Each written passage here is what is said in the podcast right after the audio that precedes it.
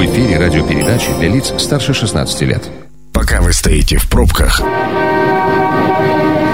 мы начинаем движение.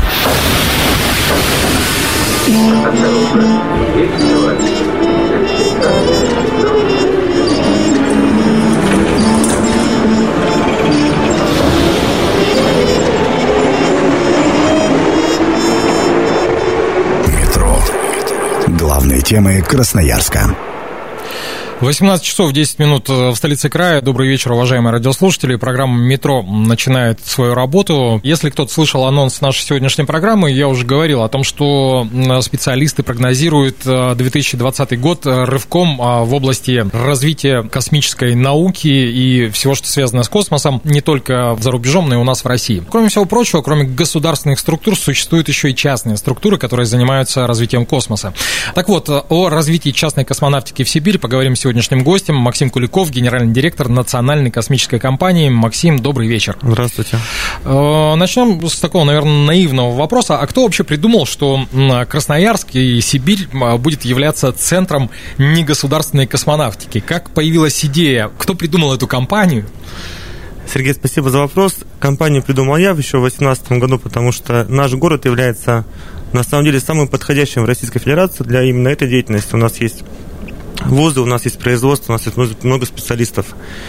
И какие-то искал идеи современные, которые будут в будущем иметь большую прибыль, технологичные, и вот космонавтика, это мне очень mm. заинтересовало. Mm-hmm. Ну, а на сегодняшний день сколько в э, штате сотрудников э, работает и планируете ли расширяться? Где искать кадры? Потому что, ну, я уже не раз в последнее время сталкивался с вопросом о том, что сейчас э, жуткий кадровый дефицит по всем направлениям. Я думаю, что и здесь тоже есть какие-то проблемы. А, Сергей, наша компания еще меньше года, буквально будет только в конце февраля год, еще 11 месяцев. У нас пока штат небольшой, потому что на начальном этапе, когда у нас есть становление, формирование процессов, ну, в этом нет никакого смысла. Угу. У нас запланирована большая работа по увеличению штата. У нас есть как раз уже и финансовые возможности, и понимание, что нам для этого нужно и как он будет использоваться.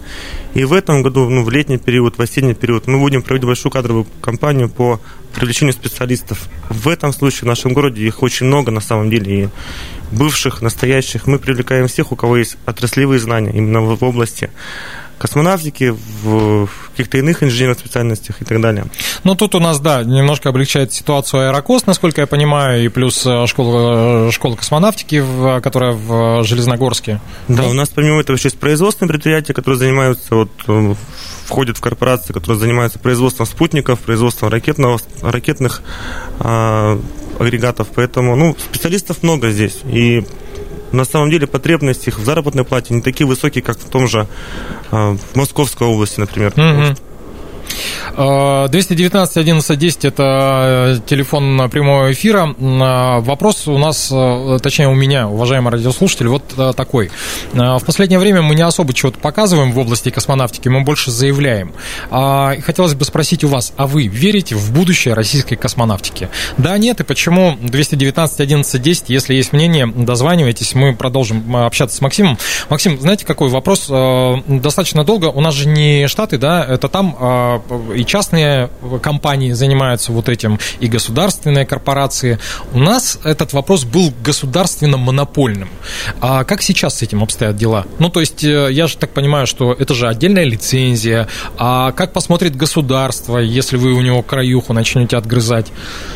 Самое интересное, что мы не затрагиваем какой-то области государственного, не знаю, заработка, дохода, mm-hmm. потому что те наши ракеты, которые мы будем производить, они затрагивают ту высоту, ту, так скажем, высоту спутников, которые не занимается государство. То есть Роскосмос поднимает спутники выше, на высоту 400 километров он не поднимает спутники, хотя потребность есть, и потребность формируется в Российской Федерации, в странах СНГ. За рубежом, но за рубежом не понимаем еще, конечно, мы это прорабатываем, потому что у нас очень сложные взаимоотношения с другими странами. И надеюсь, ну, хотя страны Азии, я думаю, что вполне будут нашими клиентами, при том, что мы изготовим эту ракету. Слушайте, ну, а, напомните, пожалуйста, и для меня, и для всех наших радиослушателей, а, высокоорбитальные спутники – это, ну, там, военные, научные какие-то, а низкоорбитальные – это сотовая связь, да? Что еще? Сотовая связь и спутники, которые, оборудование, которое занимается дистанционным зондированием Земли. то есть фотографирование элементарно. Это тоже большая потребность на это у разных компаний, в том числе компаний топ- топографических, потому что все они имеют какой-то срок э, годности, эти спутники, и их нужно заменять, поэтому необходимы, нужны средства доставки. В России их нет. То есть есть средства доставки средние, тяжелые, в будущем планируется сверхтяжелое, это ну, будущее, там, десятилетие, это текущее в конце. Вот. Легких ракет, как будет у нас, их нет. То есть и рынок имеет потребность, и мы эту потребность хотим реализовать Мгм. с помощью А, нашего проекта. Да, предлагаю прерваться, потому что есть у нас звонок на линии. Внимание! Мнение сверху. Э, Добрый вечер, представьтесь. Добрый вечер, Иван зовут. Иван, э, ну вот вопрос, который я задавал, а вы верите в э, будущее российской космонавтики, неважно, государственной, частной, вообще в принципе, в то, что мы вот да, шагнем? Да, конечно, верю. Вообще, безусловно, это будет развиваться, и это в дальнейшем только на это перспектива, в принципе, в развитии. То есть мы уже освоили полностью Землю, конечно, надо осваивать и космос. Мгм. Ну, а все-таки, глядя на наше государство, вы верите больше в частную, э, ну, вот с- специализацию? Э, Что касается частной космонавтики, я по- почему и звоню, я, правда, недавно подключился к эфиру и прослушал маленечко начало эфира. И Мгм. хотел бы задать все-таки вопрос. И Да, давайте. Я верю в частную космонавтику, безусловно. Мне интересно, во-первых, э, сама отрасль част, частной кос- космонавтики, где я могу ознакомиться с какими-либо проектами, посмотреть, чем занимается, и могу ли я инвестировать как э, физическое лицо, допустим, Мгм. инвестировать в какие-либо проекты, чтобы получать даже с этого, ну, небольшие дивиденды, там, ну, по- по- по- ну, Да, вообще всё- актуально это? Да, вопрос, вопрос понятен. Э, Точнее, два вопроса, Максим. Давайте по очереди. Во-первых, где посмотреть э, какие бы то ни было проекты, которые, которыми вы сейчас занимаетесь? Да, большое спасибо за вопрос.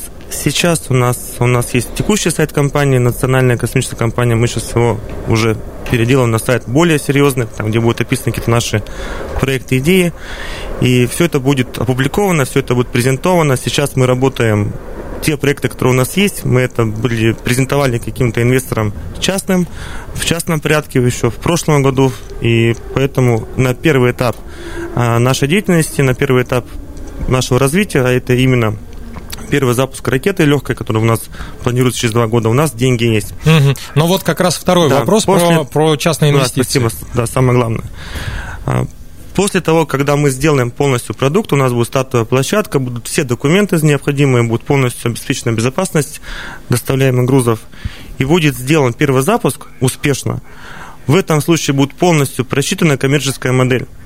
И тогда мы выйдем уже в общество, в какие-то ну, условно, к инвесторам с открытым предложением, потому что частная космонавтика – это вопрос финансовой кооперации вопрос финансовой кооперации, вопрос а, кооперации специалистов, партнеров и так далее. Самостоятельно этого не делает никто в мире, и мы в том числе не исключение. Потому что это будет, ну, вот лукавость, скажу, мы сами все сделаем, это невозможно.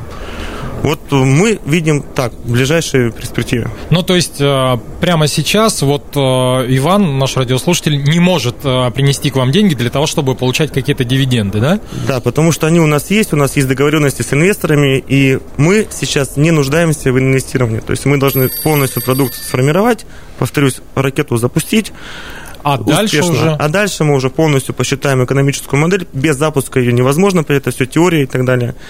После этого выйдем с открытым предложением уже в виде- либо в виде акционерного общества, в виде либо какой-то иной формы. Ну, будем тогда уже смотреть. Еще до этого два года. Мгм. А, здравствуйте, как зовут вас?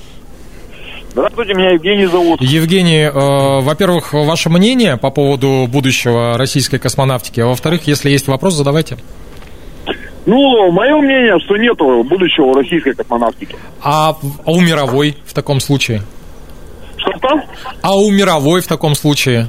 А мировая космонавтика, можно назвать ее одним только словом, Илон. Илон Маск, все. А вы считаете, что Илон Маск все-таки больше бизнесмен, нежели чем шоумен? Я считаю, что Илон Маск в первую очередь это инженер-новатор. Вот кто это. Ага. То есть он, он не бизнесмен, он никакой не этот, он, он настоящий инженер, инженер современный. А почему, значит, возвращаясь вот к российской космонавтике, что могу сказать?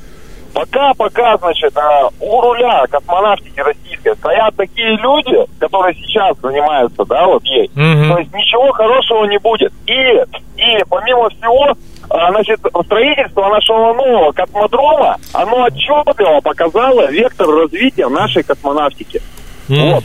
Да, спасибо большое. Э, я думаю, что было бы у нас побольше времени и была бы программа посвящена Илону Маску, можно было бы поспорить, потому что у меня все-таки складывается, что этот парень в первую очередь не столько инженер, сколько шоумен, но речь не обо мне.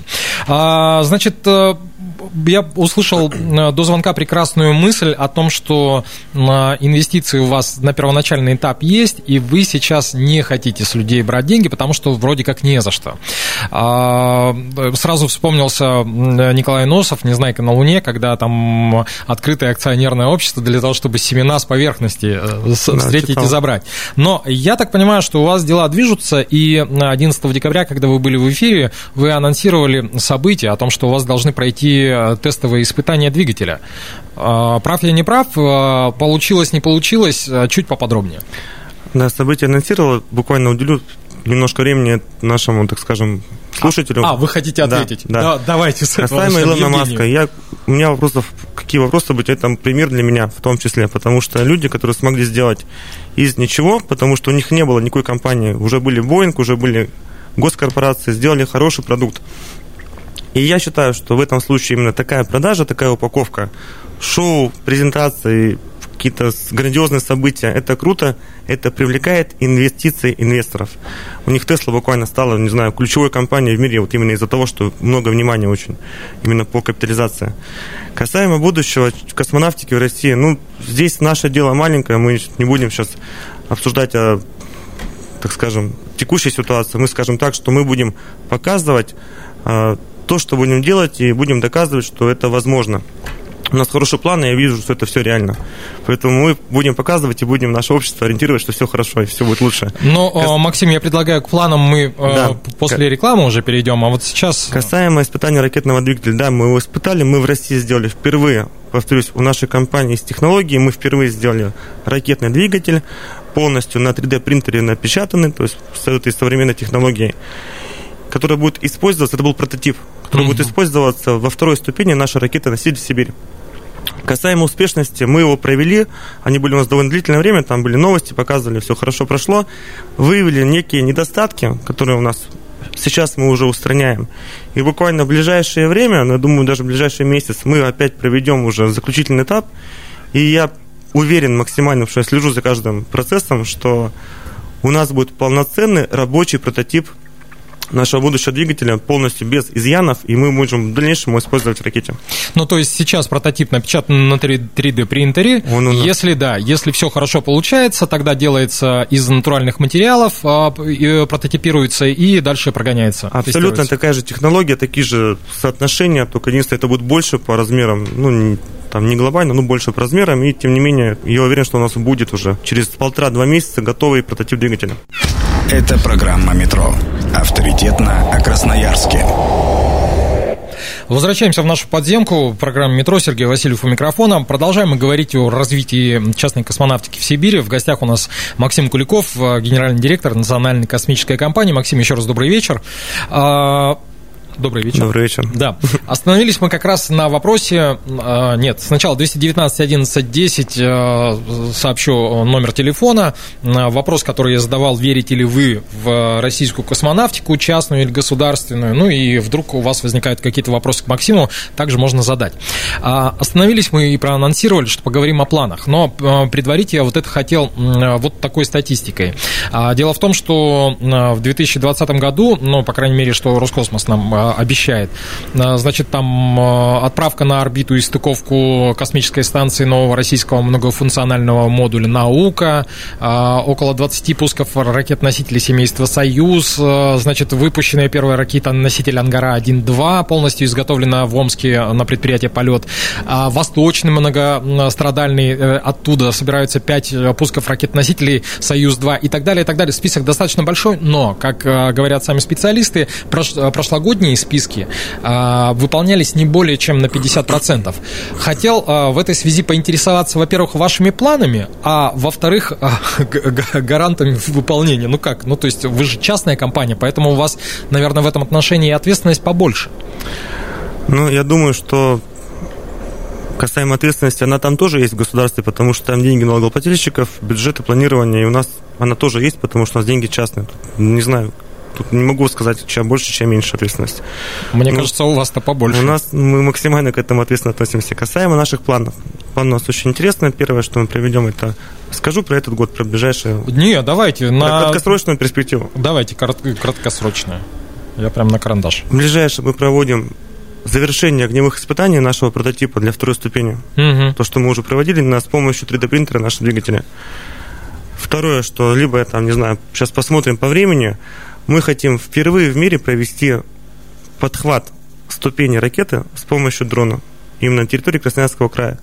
То есть есть технология, которая позволяет спасать. То есть если мы спасаем ступень ракеты с двигателем, с э, корпусом, это удешевляет так скажем, сам процесс, и можем ракету использовать повторно. Ну, то есть она не, не сгорает, не разбивается, да, есть и различ... местные жители ее Правильно, не есть различные так скажем, технологии спасения есть там возвратная ступень, как у Илона Маска. Угу. Они, кстати, уже давно у нас, на самом деле, есть эти технологии, еще при Союзе были разработаны, то есть там нет ничего нового.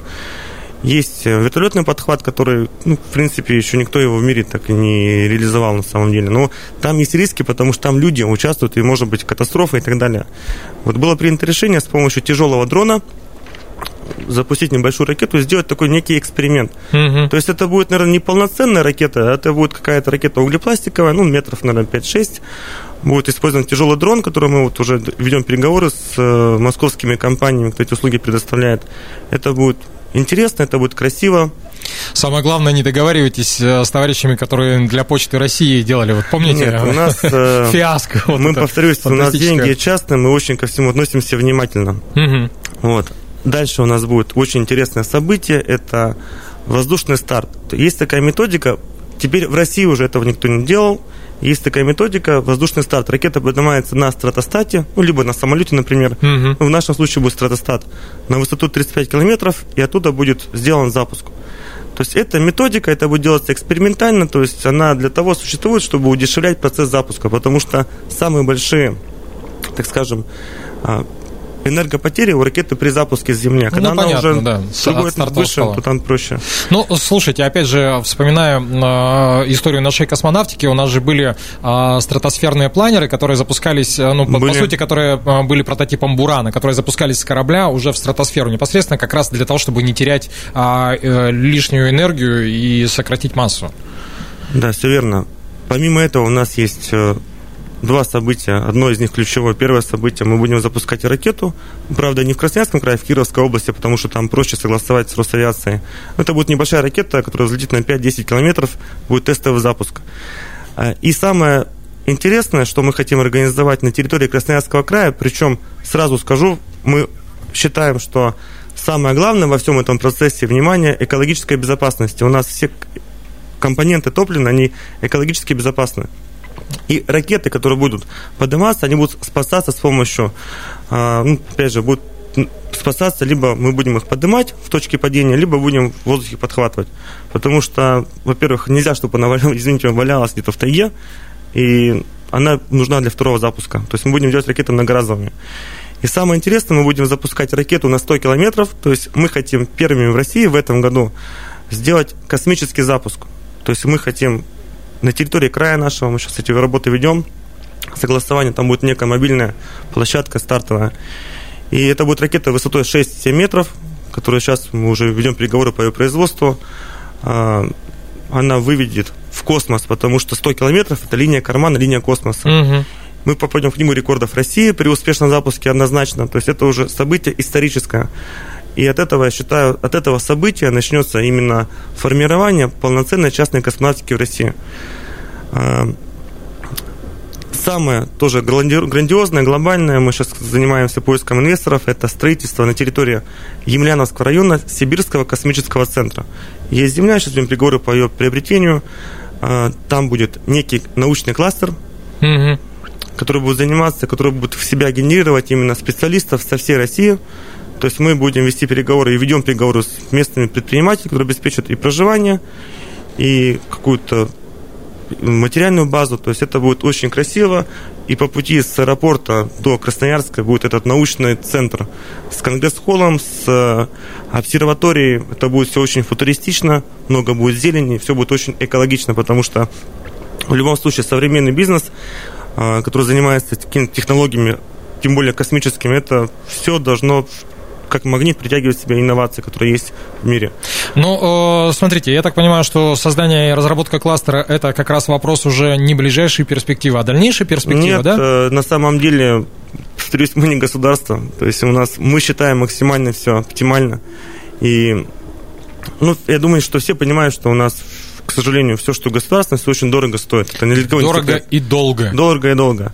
У нас ситуация другая, с нас требуют инвесторы, с нас требуют те, кто дал нам денег и дает, и будет давать. Поэтому э, все будет очень скомпоновано, красиво, ну, это будет порядка 6-7 гектаров по площади, ну, это тоже будет немало, угу. порядка мы считали 75 квадратных метров тысяч. Я себе пару пометок сделал. Во-первых, про запуск ракеты, на мой взгляд, очень немаловажная как раз вот стартовая площадка, стартовая позиция, да, не зря же а, из экваториальной Гвинеи запускают там и так далее. Здесь, а, во-первых, откуда планируется, во-вторых, а, я так понимаю, это же вопрос согласования и с военными, и, с, и там черти сколько этих инстанций. Касаемо стартовой площадки, это прежде всего вопрос согласования с местными жителями и с обществом. Это общественное слушание, потому что ну, это первое. Второе – это выбор площадки с точки зрения ее э, логичности, то есть куда удобно запускать. Угу. Учитывая нашу ракету, я сейчас говорю не про мобильную площадку, маленькая ракета, а про нашу ракету, которая 25 метров высотой. Это ну, это не космодром, я это не назову, это ну, стартовая площадка с той же, в принципе, небольшой инфраструктурой. Вот. А, высота подъема ракеты позволяет нам, она летит на север, по сути, траектория именно самая оптимальная, когда ракета полетит над тайгой. Угу. То есть меньше, на всякий случай, меньше городов, меньше сел, то есть это все рассчитывается, высчитывается, согласуется с Росавиацией, с Роскосмосом, с, Ростех, с Ростехнадзором, то есть очень много согласований. Ну вот я про это, это и спрашиваю. Это же, то есть их надо было начинать еще на, да, на, года нет, три назад. Все нормально. На самом деле наше государство, был тоже вопрос изначально, лояльно стало относиться и относится сейчас а, именно да? к формированию частной космонавтики, тем более, потому что это и президентом нашим обозначено, а, главе Роскосмоса прямо на, на совещании. То есть государство заинтересовано, чтобы мы шли по пути европейского западного развития. Это логично. И сейчас для нас все пути открыты. Пожалуйста, упаковывайте товар, делайте, ищите инвесторов, все документы формируйте, получайте, работайте. Угу. Все адекватно. А, Максим, еще один вопрос, который я подхватил из ваших планов. Вы э, начали говорить про топливо, что у вас а, топливо многокомпонентное, но а, более безвредное, чем то, которое используется сейчас в стандартных наших ракетоносителях. Кто его разрабатывал? Откуда вообще мозги? На самом деле мы не изобретаем велосипед, мы просто пытаемся это улучшить в каких-то, в каких-то моментах, в каких-то агрегатах. Мы берем обычный керосин и кислород. Это то, что использовалось уже ну, десятки лет. И это считается менее эффективным, потому что более эффективное топливо, которое имеет больше каких-то параметров, это ну, хуже для экологии. Ну да на самом деле. Но в любом случае, я думаю, что современные компоненты изготовления ракеты, ее облегчение позволит нам затратить меньше топлива, чем это было раньше. Ну, плюс запуск, допустим, из стратосферы, да, позволяет э, использовать ну, Это больше мощность. для эксперимента будет производиться, потому что все-таки основной проект у нас будет запускаться с статичной стартовой площадки, находящейся на земной поверхности. Угу. А, наш корреспондент сегодня вышел на улицы города и спросил у слушателей, у наших жителей, а, что необходимо для развития отечественной космонавтики. Станция народная. Что говорят красноярцы? Много-много денег, видимо. Надо, чтобы наша молодежь училась, интересовалась этой проблемой. Но ну, думаю, все будет нормально. Поменять правительство. Прошло 20 лет, ну как бы никаких ускорений особых не видно. Беречь наших конструкторов, инженеров и создавать им условия, чтобы они могли свои замыслы превратить в рабочие изделия, которые можно проверить, даже дорогие изделия. Желание, терпение, финансовые вложения. Деньги нужны, деньги, еще раз деньги, тогда все будет. Ну, в общем, я считаю, что на данный момент нужно только заняться Луной, и не надо никакими ни Марсами, ничем. Ну, единственное, только сконцентрировать ресурсы для построение на Луне какой-то базы на полюсах. Почему на полюсе? Потому что там нет перепада температур и вполне можно сделать стационарную станцию, а не летать вот как сейчас МКС. Это программа «Метро». Авторитетно о Красноярске. Слушайте, ну вот еще раз э, хотелось бы отметить, что э, наши слушатели, да и в целом красноярцы очень образованные. Э, это реально случайные люди. Максим, прокомментируйте. Ну, я с вами согласен, потому что было интересно послушать мнение просто прохожих, мнение людей, касаемо много-много денег. На самом деле, имея много-много денег и не имея каких-то, не знаю, моментов не имея навыков организовать это дело, невозможно, потому что у нас есть куча проектов в России тоже, которые были в миллиардные вложения, и все это пошло крахом, ничего, не пошло, ничего никак не реализовалось. Это коллаборации, деньги, какие-то навыки организаторские, упаковка товара, не знаю, это какая-то удача элементарная. Ну, в, оказаться в нужное время, в нужном да. месте, да, вот и с нужным ресурсом. У меня мнение такое, что вот мы находимся в нужное в нужном месте, в нужное время. И нам нужно это реализовать, поскольку у нас такие идеи возникли, это неспроста, и ну, попробуем. И у меня большие хорошие мысли и позитивный прогноз, что все получится. Угу. А, говоря о том, что вообще происходит в космосе, да, и в частности ссылая на, ссылаясь на Илона Маска, мы уже для себя выяснили, определили, что многие-многие вещи изобретены э, сильно далеко, да, ну там, условно говоря, Буран там в 73 году начал разрабатываться, полетел в 88-м. Там лунная программа, черти когда, и на Луну вроде как слетали тоже в 69 году.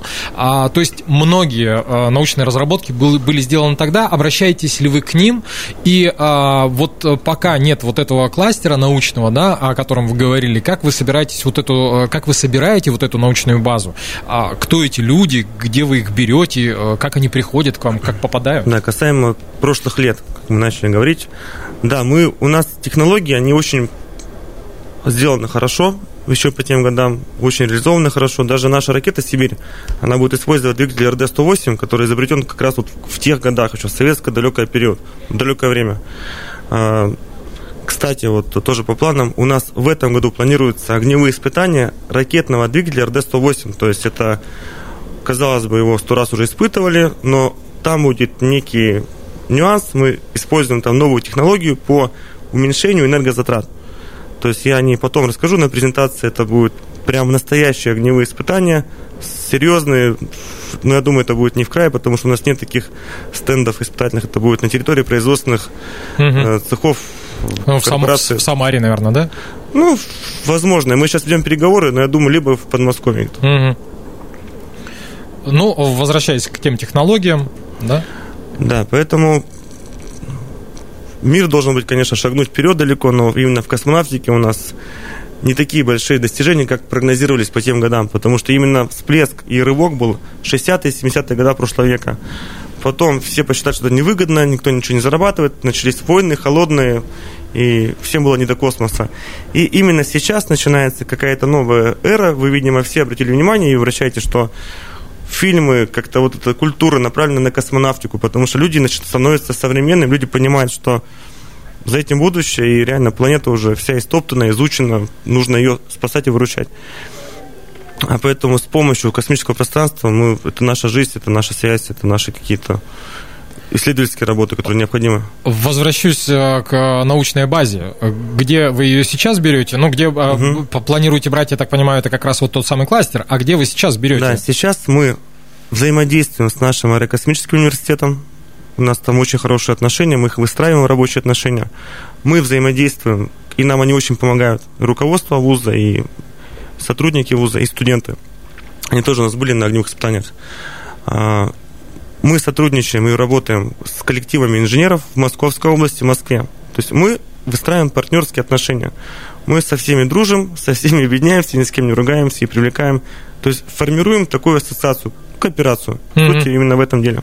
Ну вот смотрите, э, с, с наукой понятно, да, а что касается технологической базы, ну 3D принтер, да, сейчас приобрести можно изготовить, но а, полноценную ракету, это же, ну там целый завод, да, мы на этом этапе не собираемся, да мы не сможем построить производственную линию, мы будем использовать, мы договариваемся именно с государственными предприятиями о том, что они нам будут формировать э, наш э, заказ. То есть с какими-то нашими, ну, может быть, ноу-хау, доработками, что мы Мгм. это все формируем. Потому что полностью проект ракеты, который сейчас уже дорабатывается, это, ну, так скажем, дорожная карта, она будет строиться, это наша разработка и наш проект, наша компания. Э, Максим, э, хочется от души пожелать, чтобы, э, по крайней мере, все, что запланировано на, это, на этот год у вас получилось, ну и в дальнейшем, чтобы частная космонавтика все-таки расправила крылья, как Большое спасибо. или расправила Поработаем. плечи, как тот самый Атлант. А, еще раз напомню о том, что сегодня говорили мы о развитии частной космонавтики в Сибири, в частности. Максим Куликов, генеральный директор Национальной космической компании, был у нас в студии. Станция конечная освободить вагоны.